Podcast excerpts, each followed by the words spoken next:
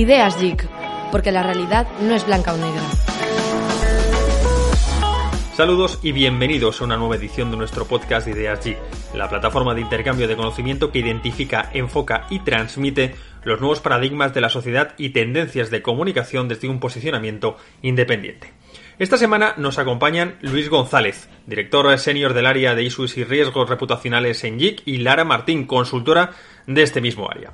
En este caso nos van a hablar sobre su publicación en Ideas JIC, cuando la comunicación del ERE es clave para la supervivencia del negocio.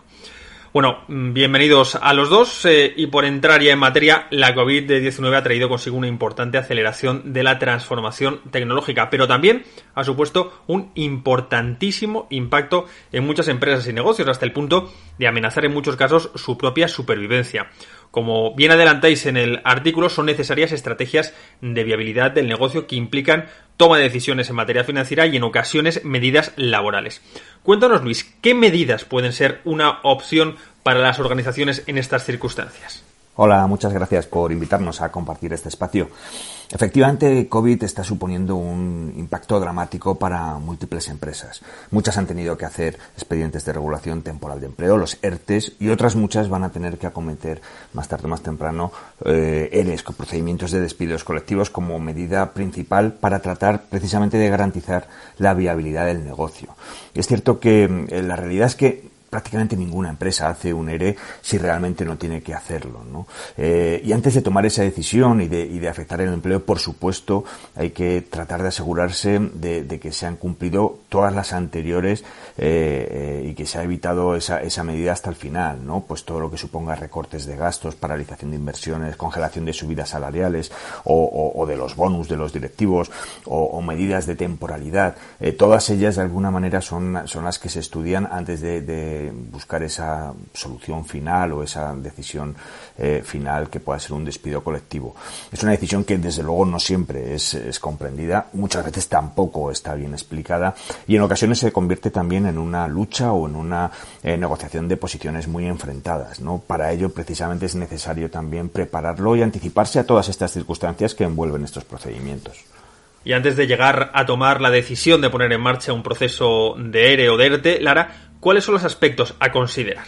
Bueno, Luis, pues lo cierto es que en estas eh, situaciones eh, es que más allá de la preparación de los aspectos pues puramente legales y de cumplimiento normativo que implican este tipo de procesos, es importante que tampoco perdamos de vista otros factores que son también eh, muy relevantes. Eh, por ejemplo, antes de anunciar la medida, debemos considerar si realmente lo estamos haciendo en el momento óptimo eh, para la compañía.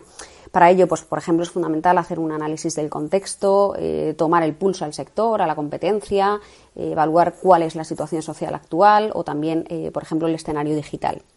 En esta fase de preparación, pues es muy importante que también identifiquemos quiénes son los grupos de interés de la compañía y analizar pues qué impacto va a tener esta decisión en cada uno de ellos. Pues por ejemplo, de qué manera puede afectar a mis clientes, eh, cómo se lo van a tomar mis proveedores, eh, incluso las autoridades locales en algunos casos o, o, incluso los accionistas de la compañía en caso de que, de que los hubiera. Entonces, llegados a este punto y en función de ese análisis, es esencial que, que nos sentemos a prever cuáles pueden ser los riesgos y los escenarios que se nos pueden presentar. Teniendo todos estos factores en cuenta, eh, es el momento de definir la estrategia a todos los niveles, ¿no? tanto la legal como también la de comunicación externa e interna, pues la variable reputacional pues, va a tener un efecto bastante determinante en, el devenir del proceso. Eh, se trata, por tanto, a, la hora de hacer estas estrategias, de avanzar qué decisiones va a tomar la compañía o debería tomar la compañía ante cada uno de esos escenarios que pueden abrirse, que hemos analizado, así como los mensajes que, que deberán acompañar cada una de esas decisiones. En este punto, pues recomendamos preparar una hoja de ruta pues, muy detallada, ¿no? un plan de acción eh, por tiempos que siga todo el procedimiento legalmente previsto y establezca cuándo deben hacerse las diferentes comunicaciones, a quién deben hacerse y, y por parte de qué, de qué personas ¿no? de, la, de la compañía. Entonces, en esta etapa, la preparación de los materiales de comunicación va a ser esencial. En ellos tenemos que explicar de, manera muy comprensible, muy sencilla, por qué es necesario tomar esa medida, eh, lamentablemente traumática, ¿no? Y, y, bueno, y la comunicación tiene que ser eh, mucho más humana y cercana que corporativa que, que en otras ocasiones, ¿no? Y, y, teniendo siempre como prioridad a las, a las personas. Por otra parte, en el artículo habláis de las diferentes fases que atraviesan este tipo de procesos. ¿Qué podemos destacar de cada una de ellas? Exacto. La primera fase, como comentaba antes, es aquella de preparación antes de anunciar la medida. Es eh, cuando debemos anticipar esos escenarios, prever las contingencias, los riesgos que se puedan producir. Identificamos a nuestros stakeholders y pensamos cómo les va a afectar ese, movimiento, esa decisión laboral para poder preparar bien una estrategia legal y, una de comunicación que vaya en paralelo. La segunda fase eh, podríamos decir que ya es eh, el proceso de negociación en sí con los representantes de los trabajadores. ¿no? Esta fase, eh, como cabe esperar, pues es muy intensa, conlleva un gran desgaste para, ambas partes de, la mesa de negociación. Y es también el periodo en el que hay mayor riesgo reputacional para la compañía, porque aunque las negociaciones en, teoría, en principio, son secretas, la, exposición pública del conflicto suele ser uno de los principales elementos de, de presión, ¿no? En algunos casos. Algunas tareas que conviene en esta fase que realicemos con antelación, por eso, son simular los escenarios de negociación que se pueden producir, ensayar las declaraciones que, vayamos a hacer o preparar los mensajes que vamos a transmitir desde la compañía. Aquí es fundamental en esta fase de negociación la gestión emocional del proceso, eh, la humanización de la, de la comunicación, la honestidad, la empatía, la transparencia en el mensaje van a ser elementos mm, imprescindibles para el relacionamiento personal durante, durante este proceso de negociación. Por tanto, aquí eh, destacamos que la comunicación interna en esta fase es más importante que nunca. Tenemos que mantener con los empleados mm, un canal de comunicación fluido ¿no? para ayudar a gestionar esa incertidumbre que pueden tener los trabajadores, que es totalmente lógica, y ayudar a controlar el temido efecto contagio. En esta fase es cierto que en ocasiones los detalles de, la negociación de la mesa, como hemos comentado, pueden trasladarse a, la arena pública, ¿no? ya sea a los medios o al escenario digital, a veces pues por interés de una de las partes. En este momento es cuando la comunicación nos debe servir como herramienta de apoyo eh, principal a la estrategia legal y como defensa reputacional, ¿no? Tratar de mantener ese delicado equilibrio de garantizar que el posicionamiento, que, los argumentos y las razones de la compañía para llevar a cabo esta medida eh, sean recogidos por, esos medios de comunicación o, en el escenario digital, pero sin contribuir tampoco demasiado a alimentar eh, un debate público sobre, el proceso de negociación, que es algo confidencial, eh, es esencial en, esta, en esta etapa. Y para ir finalizando, eh, Luis, en el artículo afirmáis que el fin del periodo negociador es solo el inicio de una nueva etapa. ¿Qué nos puedes contar sobre esta reflexión?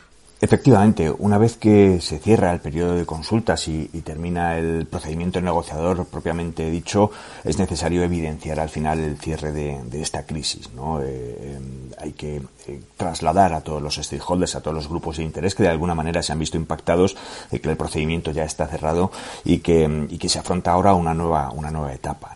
Em, uno de los primeros pasos también que hay que afrontar es precisamente la recuperación de la confianza de la, de la plantilla, de los trabajadores que, finalmente eh, van a quedar y que tienen que sacar adelante pues un poco todo el, todo el trabajo en esta, en esta nueva situación. También es importante tratar de recuperar y de reconstruir las relaciones que se hayan podido ver afectadas ¿no? de, esos propios grupos de interés y, y adicionales, lo que podemos denominar la diplomacia corporativa, volver a reconstruir todo el, relacionamiento y la red de, posibles aliados que pueda tener la, compañía. Y desde luego, y lo más destacado es que a partir de aquí hay que ir cumpliendo cada una de las metas y los objetivos que la compañía ha ido marcando en ese plan de viabilidad. No solo ir cumpliéndolas, sino que además asegurarse de comunicarlas y de hacer partícipes a toda la organización de esos pequeños éxitos que al final vienen a demostrar que la decisión es correcta y que eh, se consigue de esta manera garantizar precisamente la viabilidad y la continuidad del negocio. Bueno, pues muchas gracias Luis y Lara por hacernos entender mejor la importancia de los ERE para la supervivencia de muchas organizaciones. Y a vosotros, a los que nos escucháis, no dudéis en darle al like en nuestro canal de iVoox y comentar vuestras opiniones. Os esperamos en el próximo episodio. Saludos y como siempre, nos escuchamos.